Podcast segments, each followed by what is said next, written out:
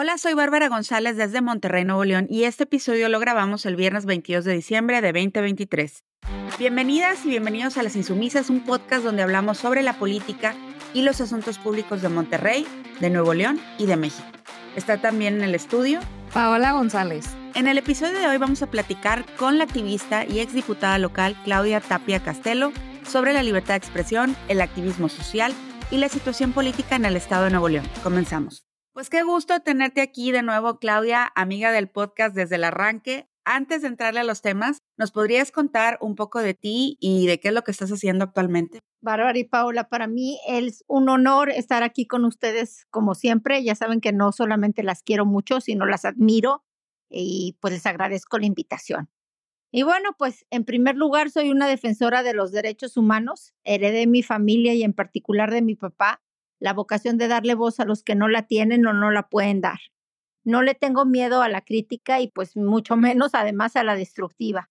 Y creo mucho en el derecho de todos los seres vivos a una vida digna y libre de violencias, de todo tipo, en la libertad de expresión, en la libertad de todos los derechos humanos y en el acceso a ellos. Y creo que además pues son los principios más fuertes que guían no solamente mi vida, sino mi trayectoria. Y pues en el ámbito profesional me he desempeñado en diversas responsabilidades dentro de la función pública, como la Procuraduría General de Justicia, pero particularmente en el tema de la cultura, donde tuve oportunidad de ser directora de cultura en el municipio de Monterrey, secretaria de Cultura y Educación en el municipio de San Pedro, entre otros cargos como eh, pues la dirección de varios museos, el Museo Metropolitano, la Pinacoteca de Nuevo León. Y como diputada local, pues primero dentro de la bancada de Morena y después como coordinadora de mi propio grupo legislativo, el Independiente Progresista, del que me siento muy orgullosa porque fui la diputada que por cuenta propia no solo presentó más iniciativas de ley, sino que pues además logramos que se convirtieran no nada más en las iniciativas, sino en reformas concretas que pues en su mayoría fueron en el campo de los derechos humanos. Bienvenida, Claudia. Queríamos platicar contigo, pues ahorita sobre el clima político y social aquí en el estado de Nuevo León, en esto que es la antesala de las elecciones locales y nacional eh, del 2024. ¿Cuáles crees tú ahorita que son algunos de los principales retos que enfrenta el Estado, ya sea en seguridad, economía, desarrollo social o medio ambiente? Pues lamentablemente, y bueno, pues usando un poquito lo que serían términos médicos, Nuevo León está politraumatizado, por decirlo. La sucesión de gobiernos estatales que hemos tenido, pues particularmente en los últimos, los últimos dos gobiernos, han resultado muy negativos para la gobernabilidad de nuestro Estado y obviamente para el afianzamiento de una cultura democrática. Pues en Nuevo León, principalmente creo que son cinco temas los que yo identifico. Algunos de ellos ya son los que tú mencionaste. Basémonos como hablando en lo del politraumatismo, como en los temas más este, delicados en traumas o golpes que tiene Nuevo León. El principal para mí es la inseguridad, la crisis medioambiental, la mala administración del agua, la parálisis de la movilidad, las desapariciones obviamente de personas, las finanzas públicas que ya además están sumamente debilitadas, ¿no? Y bueno, pues todos estos traumas sumados a una auténtica crisis de legalidad y de orden constitucional, sobre todo, como en las que nos tiene sumergidos actualmente Samuel García, pues a consecuencia de negligencia y sobre todo, creo yo, de su gran soberbia, empezando pues obviamente por el poder ejecutivo del Estado, no por dejarlo nada más con Samuel, sino también con varios de sus secretarios y secretarias, han hecho pues que Nuevo León se haya convertido en un paciente al que le urge sanar. Claudia, sí, y en esta línea de, de esto que comentas de Samuel García, nosotros hemos visto que a partir de, de la elección de Samuel García como gobernador, en la política aquí en el estado de Nuevo León se vive un ambiente de polarización extrema donde el gobernador y la oposición se han acusado prácticamente de todo. A ti, Claudia, te tocó estar ahí en el Congreso como diputada local en un momento en el que el gobernador en funciones tampoco tenía mayoría. ¿Cuál es la diferencia entre lo que estamos viendo ahorita y lo que sucedía con el Bronco? ¿Por qué la oposición y el gobernador Samuel García no han establecido un marco de entendimiento para la gobernabilidad en el Estado? ¿No han podido o no han querido? Creo yo que porque para empezar, a diferencia del Bronco, Samuel no sabe cumplir acuerdos, no tiene palabra, pues y no solamente lo digo yo, sino aquellos actores políticos con quien han tratado de hacer acuerdos con pues con el gobernador, ¿no? Hace primero los compromisos y luego o se le olvidan o hace como que se le olvidan y bueno, pues la verdad es que no los quiere cumplir, pues porque no le conviene, no al Estado, ojo, no le conviene a él y a sus intereses políticos. El Bronco pues al ser independiente no pudo gobernar con diputados que lo acompañaran y lo apoyaran, como pues me tocó a mí ser testigo porque estaba yo en la, en la legislatura justa este, en su gobierno, ¿no? Hay que reconocerle a Jaime que pudo sacar adelante, no obstante, eh, su gobierno, que no estuvo extento pues de muchísimas malas decisiones, de polémicas y de abusos, pero la verdad es que supo construir y tejer fino, llegar a acuerdos no solamente con el PRI, con el PAN, que además en ese entonces no solo estaban separados, sino además eran prácticamente súper antagonistas, no como ahora. Y bueno, pues aún con lo que hasta ese entonces estaban estos dos principales partidos políticos de opositores, también tuvo que aprender a dialogar con Morena por primera vez, cuya además primer bancada en la historia del Congreso tuve el gusto de coordinar en el 2018. Incluso si revisamos su quinto informe de gobierno, las primeras páginas están impresas con las fotos de todo el Congreso eh, al completo de la 75 quinta legislatura y un mensaje muy claro de él agradeciendo su apoyo y su compromiso, muy a diferencia de lo que ha venido haciendo Samuel, en donde ha estado atacando al Congreso desde antes de que iniciara la legislatura, ¿no? En fin, pues el Bronco supo entender que no iba a poder gobernar sin el apoyo del Congreso. Ustedes lo saben, es un sano equilibrio entre poderes, eh, precisamente para que no haya abusos de una parte ni la otra. Y Jaime supo ganarse al Congreso, aún obviamente con el lógico y necesario debate político intenso en el que pues transcurrieron todos los años en que él fue gobernador y de su fallida, inclusive igual que que Samuel, bueno, la de Samuel duró como segundos y Jaime sí, sí estuvo haciendo campaña, pero pues inclusive después de su fallida campaña presidencial, que dejó un pésimo sabor prácticamente a toda la gente de Nuevo León, pero su gobierno no naufragó y más en la época de la pandemia, en donde pues a todos nos tocó afrontar una crisis financiera sin precedentes y que gracias a la construcción de acuerdos que supo hacer con todos los partidos del Congreso en todos los frentes, en esa época yo era presidenta de la Comisión de Presupuesto y me tocó vivirlo muy, muy de cerca. Y además, bueno, porque Jaime dentro de todos sus desatinos era un hombre con palabra y sobre todo algo que le he de reconocer, con humildad para reconocer sus errores. En el Congreso dio muestras públicas de ello y se lo reconozco totalmente. Yo en lo personal tuve varias confrontaciones con él desde tribuna y en sus comparecencias. Y bueno, la verdad es que siempre tuvo la humildad para reconocer sus errores, para saber construir, muy a diferencia de lo que hace Samuel, que no solamente pues señala sin pruebas, sino que además tanto él como sus funcionarios amenazan y cumplen amenazas. Samuel, muy a diferencia de Jaime, y pues aún teniendo 11 diputados de partido como aliados, que ojo, además nada más cinco de ellos ganaron su curul con las siglas de Movimiento Ciudadano, el resto desgraciadamente fueron comprados, que también eso es un acto de corrupción, lo del chapulinazo, nada más las pues la ciudadanía se da cuenta que brincan de un lado al otro sin saber que están robándonos a la voluntad de los electores para cómo quede la conformación del Congreso y que además, pues desgraciadamente, el gobernador salió a, a comprar, lo cual es este, pues un acto de corrupción, diputados y, diputadas para que finalmente estuvieran estos 11 diputados chapulines, este, lo vuelvo a decir, seis de ellos chapulines. Se rompió el récord del chapulinazo.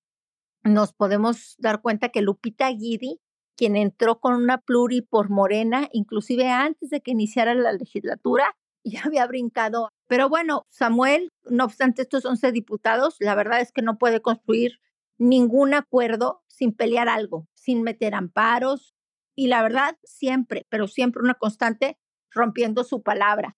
en su lógica de liderazgo, todo es salirse con la suya, romper instituciones completas, atacar pues a funcionarios y peor todavía, utilizar estas instituciones para perseguir a sus opositores por berrinchitos de no quedarse con la rebanada completa como él quisiera y no darle crédito a nadie más que a él. Pues estos créditos además, pues muy escasos en su administración, ¿no? Y desde luego una nula capacidad de autocrítica y de reconocimiento de sus errores que no habíamos visto en ningún gobernador en la historia, pues ahora sí que en la historia de Nuevo León.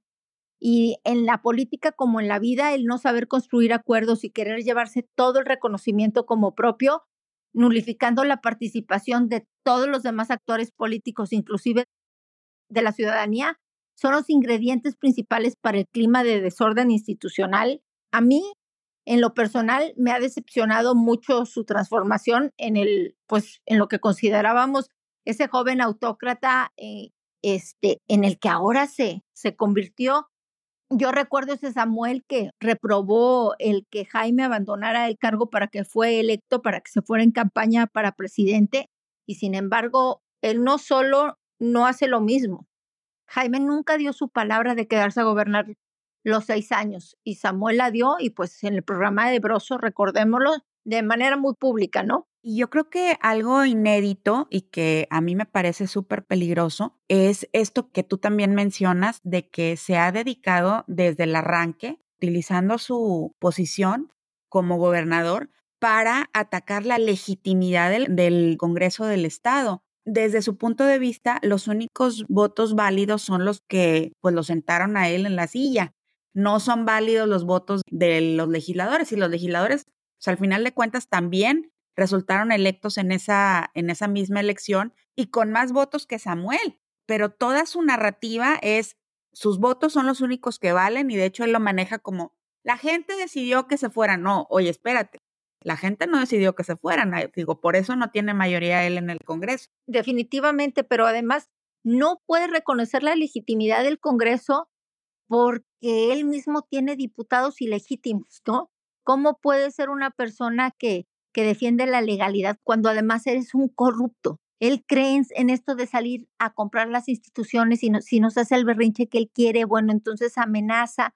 Y como bien dices tú, el que Samuel García gobierne hoy no fue que ganara, fue una suma de pues de mala actuación de parte de los otros de los otros este candidatos y pues la verdad también por eso tenemos la, la vergüenza del gobernador que tenemos el día de hoy Oye, Claudia, como activista, pues has presentado varias iniciativas en el Congreso del Estado.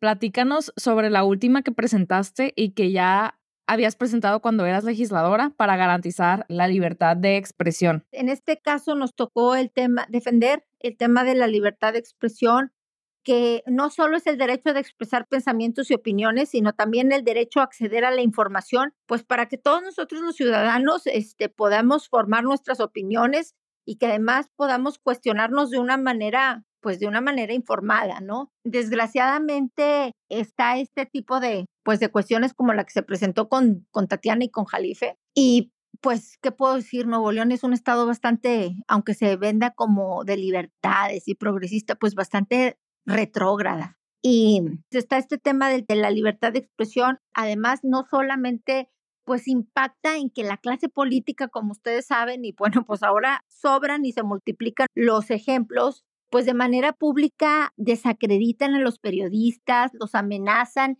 y pues emiten opiniones en contra de trabajos que además el mismo periodismo Nuevo León puede, puede sustentar con diversos estudios, con investigaciones y bueno, en cuanto a la clase política se le toca y le molesta porque pues no vaya con, no van los, los artículos o las opiniones diferentes a los de ellos. Aquí en Nuevo León se podía, se puede aún denunciar y eh, se comete un delito, pero un delito no solamente del, del tema civil, sino en el tema penal.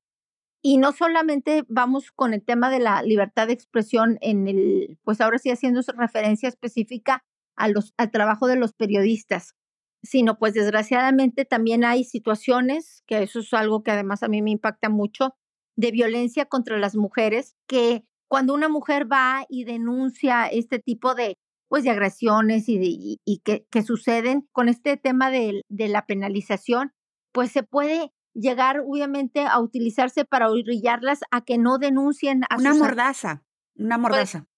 una mordaza. A ver, ¿estás segura siempre y cuando? Y además, ¿cómo puedes tú probar varias de las situaciones que pasan dentro de la, dentro de la violencia? Ustedes lo saben muy bien.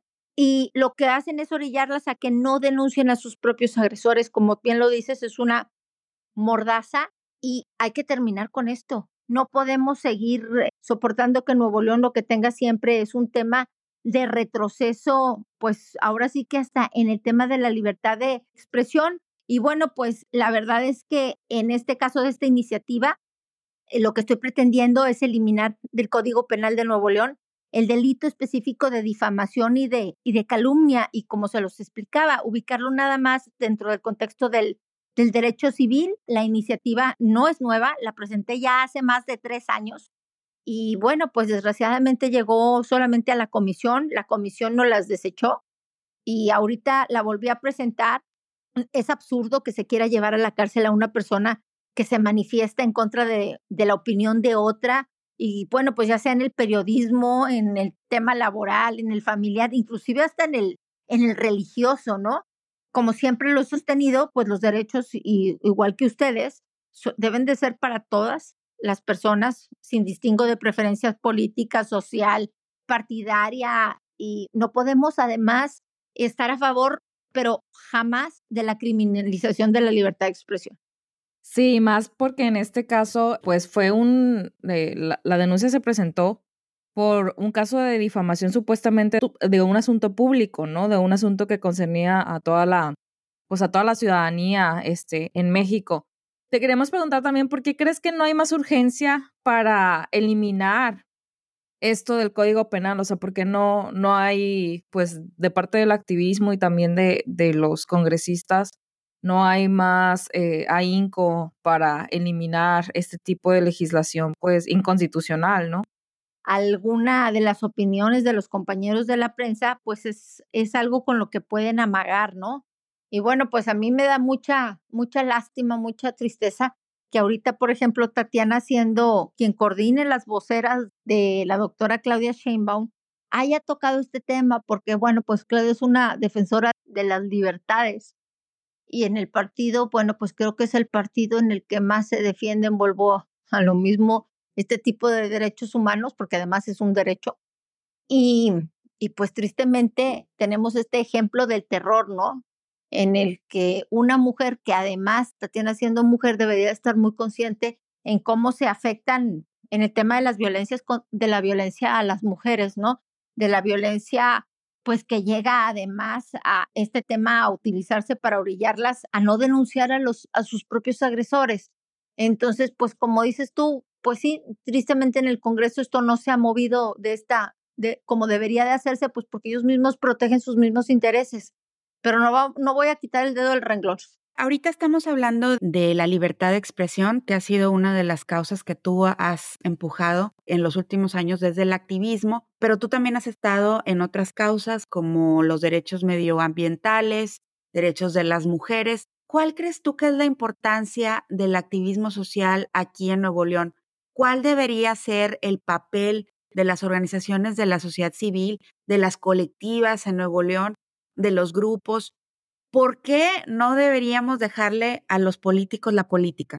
Híjole, bueno, pues a mí me tocó llegar desde muy niña aquí a vivir en Nuevo León. Mi papá creció en una casa de activistas y mi papá me, platicaba, me decía, bueno, es que Nuevo León creen si algún o un par de ciudadanos se, se, interesan en el tema de participar en la política, que esa es otra cosa, creen que, que el tema de la política tiene que ver nada más con el tema de los partidos cuando es participar de la vida pública, ¿no? Y debería ser una obligación realmente de los que nos hacemos llamar ciudadanos, ojo, no entes que respiran aire, un ciudadano participa de la vida política de su estado de su comunidad. Lo que me contaba es que aquí al principio pues hasta mandaban un oficio para pedir la plaza pública para poderse manifestar cuando pues las plazas se toman, no se piden. Y como les decía yo hace un rato, pues el activismo es la base de la política. Gracias a los activistas y a los promotores de causas han hecho que el Estado, eh, algunas decisiones puedan echarse para atrás y ya no sean tan autoritarios, ¿no? Me parece importantísimo, además, empezar a diferenciar de los activistas de a de veras, de aquellos que no les interesa la foto, de aquellos en donde están organizados con un poder, con unas estructuras jerárquicas, de aquellos que se están vendiendo, inclusive los políticos que ahora se dicen todos activistas. Entonces, bueno, creo que lo primero que nos importa es quitarles esa etiqueta y empezar a pues a reconocernos entre nosotros mismos. Igual de aquellos falsos este, activistas que también se fueron a trabajar ahora gobierno del estado. En un caso en concreto, por ejemplo, teníamos a Jimena Peredo, que era alguien que defendía el medio ambiente y pues que se le quitó el activismo dentro del gobierno. Eso es, ahora tiene el discurso oficial y es del lado que, que se pone, inclusive ella está dentro de la Secretaría de Participación Ciudadana y bueno, no les quiero decir lo que nos costó el que pudiéramos lograr la reunión con el tema de lo del río. Desgraciadamente se le olvidó el tema del activismo, por decirlo así. Los verdaderos activistas, tengamos puesto o no tengamos puesto, tengamos jefe o no tengamos jefe, no se nos olvide el tema del activismo. A mí en el Congreso me decían muchas veces, es que Claudia sigue siendo activista. Pues por supuesto, por eso llegué aquí al Congreso y eso vengo a abrir las puertas de par en par del Congreso para que se escuche la voz de la ciudadanía. Entonces es falso este tema de ahora porque estoy en el gobierno, cambio mi manera de opinar. En el caso, por ejemplo, vuelvo a citar a Jimena, debería de haber abierto bien las puertas de participación ciudadana y hacerle honor a los maestros que intentaron formarla, que quienes crearon la ley de participación ciudadana, gracias a todos los activistas y a los promotores de las causas en el Estado, muchos de ellos que ya después desgraciadamente no están aquí, como Nacho Zapata, como Daniel Butril, como Claudio Tapia, es que en el Estado existen contrapesos para el ejercicio del, del poder del mismo Estado. Incluso el activismo le es útil a los fines del Estado cuando quien gobierna es sabe escuchar, cuando el que gobierna sabe reconocer, cuando el que gobierna realmente tiene interés en gobernar bien, ¿no? Inclusive cuando muchas veces el mismo Estado hace suyas las, las banderas de los mismos activistas. No puede haber política ni hacerse sin participación social. Los políticos sí, pues son parte del pueblo, los, los partidos políticos son instrumentos públicos para poder acceder pues al poder de manera ordenada y que no puede haber un político ni un partido que no tengan una causa abrazada desde el activismo por pequeña que sea. Esto debería ser el deber ser. Nos han intentado utilizar porque muchos no nos hemos dejado, ¿no?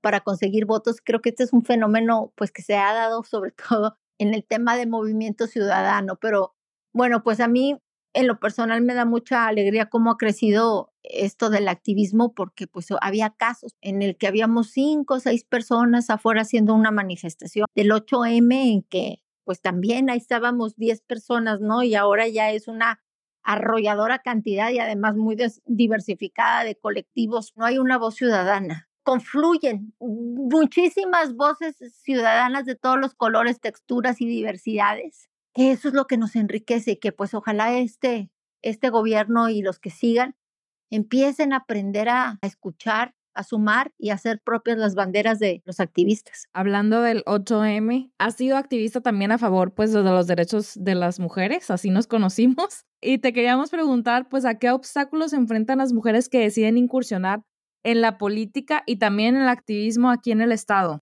Pues sí, ahí nos conocimos, padrísimo. Y eso la verdad es que de lo, algo de lo que siempre estaré muy orgulloso. Las mujeres enfrentamos todos los días techos de cristal que nos impiden alcanzar nuestro máximo potencial, no solo como mujeres, sino como seres humanos con plenos derecho a decidirnos sobre nuestras vidas, sobre nuestros cuerpos, nuestra salud, nuestros destinos. Sí, es un tema que pareciera que va cambiando muy rápidamente, pero pues desgraciadamente no lo es.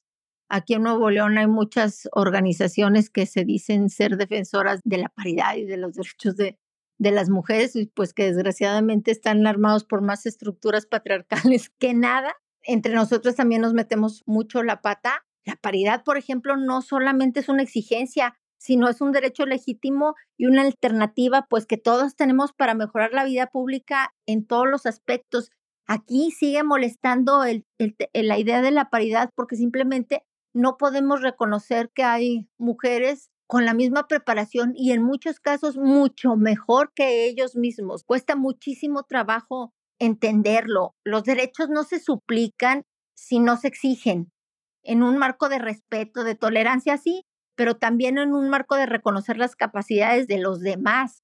Y creo que el principal obstáculo el que aún nos enfrentamos todas nosotros, que hacemos sobre todo el tema de la política o que intervenimos y nos interesa el tema de la lucha social, es sobre todo la estigmatización, incluso como les decía yo, por parte de otras mujeres, por contradictorio que parezca, si levantas la voz exigiendo que otras que están dentro de espacios, por ejemplo, en el Congreso, defiendan el tema de la paridad, pues hasta amenazan con expulsarte, ¿no? Es que hay tantos ejemplos muy tristes este, dentro de este tema. ¿Qué les puedo decir, amigas? y pues yo creo que sí, claro. Mismo, este, hay que empezar a señalarlas, porque bueno, yo estuve en una legislatura en la que se suponía, además, la primera legislatura paritaria. Madres, ¿cuál legislatura paritaria si cuando te levantas a defender los derechos de las mujeres para decidir sobre nuestro propio cuerpo, o bien que no se criminalizara a las mujeres por tomar la difícil decisión del, del aborto, pues éramos tres, cuatro las que lo defendíamos, las demás mujeres se nos echaban encima. Lo mismo en el caso de los nombramientos, ¿no? Ahora, por ejemplo, nos tocó a todos vivir el caso del, pues, del gobierno interino y de repente me vi sola presentando una petición para pedirle al Congreso que se incluyeran dentro de las ternas a mujeres para que se consideraran y dices, a ver, ¿cómo? ¿Por qué las bancadas que, por ejemplo, regreso a lo, a lo mismo, la de Movimiento Ciudadano tiene una vicecoordinadora que es mujer?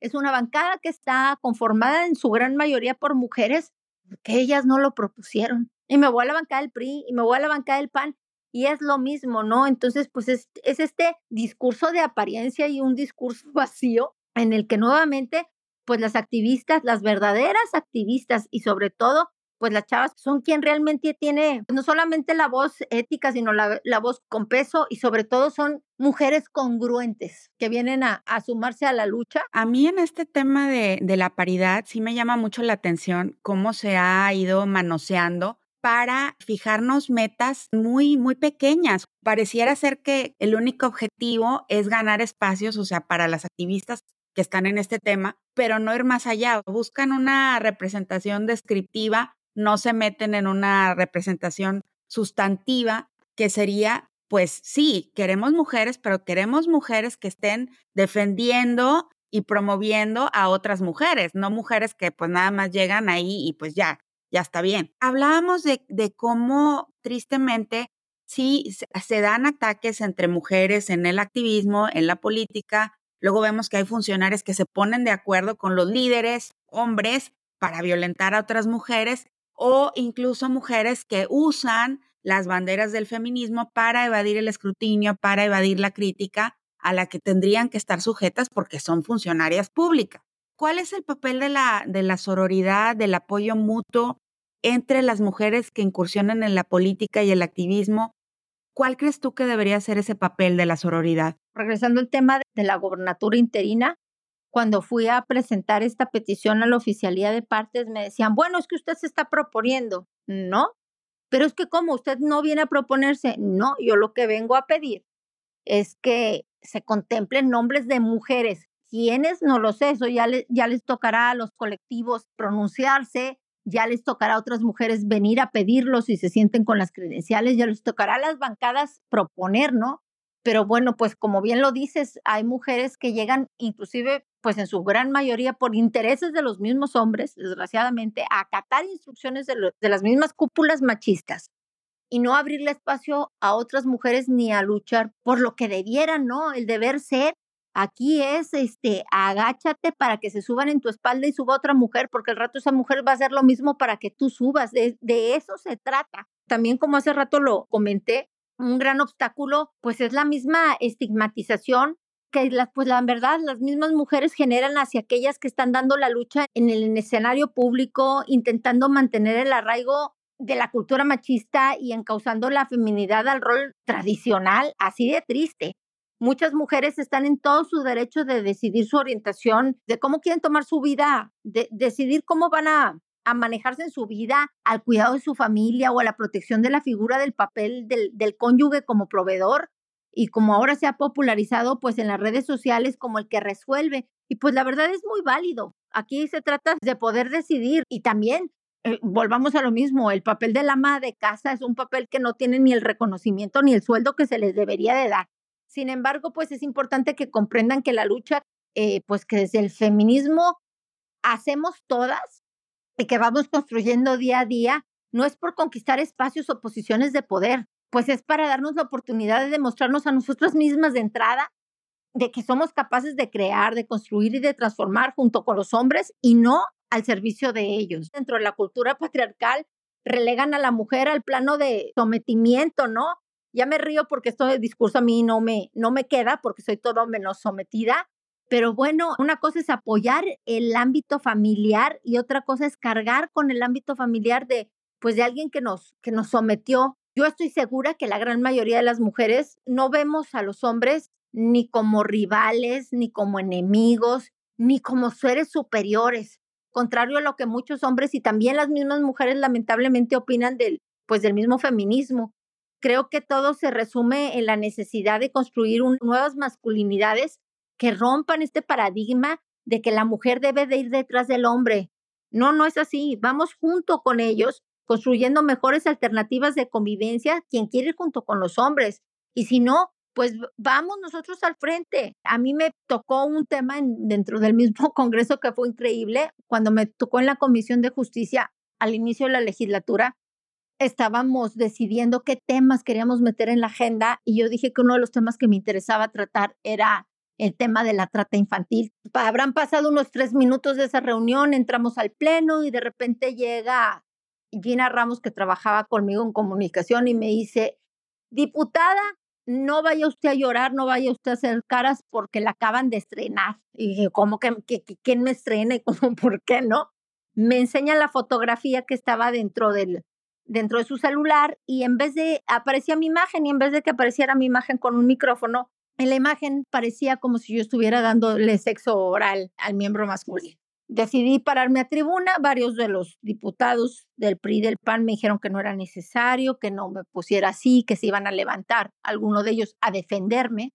Imagínense, se suponía además que era la primera legislatura paritaria, pero bueno, les dije que no, subí yo al, al, a tribuna, pedí que se proyectara mi misma imagen dentro de las este, pantallas de, Congreso que dan al interior y tanto al exterior. Para no hacerles el cuento largo, varias de las diputadas se levantaron ante el discurso que di este, por este tema con las lágrimas este, saliéndoles de sus ojitos. Muchas de ellas habían sido violentadas de la misma manera. No les quedó otra más que pararse atrás de mí y, hacer este como discurso de unión en que todos nos defendíamos. Y bueno, para no hacerles el cuento largo, desgraciadamente me topé con comentarios de varias de las mismas diputadas que hicieron obviamente atrás de mí, diciendo que yo había orquestado todo esto para darme fama y que me voltearan a ver los mismos medios, ¿no? Dices, es increíble no solamente que haya sido mi caso, sino que hayan visto a varias de las compañeras llorando porque habían sufrido de lo mismo. Y bueno, pues que ellas mismas fueran parte, pues ahora sí que del del discurso machista y patriarcal dentro del mismo Congreso y así fue toda la legislatura. Les puedo asegurar que discutimos más sobre el tema con las mujeres y fue más difícil lograr al menos que nos escucharan ellas que ellos. Ay, Claudia, pues es muy triste, todavía falta un, un largo camino por recorrer en este tema, ¿no?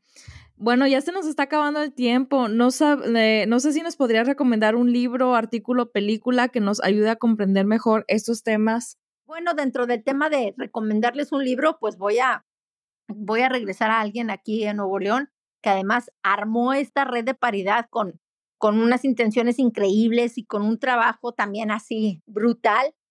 Es inevitable no, no hacer referencia a María Elena Chapa, que fue quien fundó el Instituto Estatal de las Mujeres y es protagonista indiscutible de los cambios que afortunadamente, por ejemplo, a mi generación, pues nos ha tocado vivir en, eh, en la materia de, la lucha por romper el, techo de cristal, ¿no?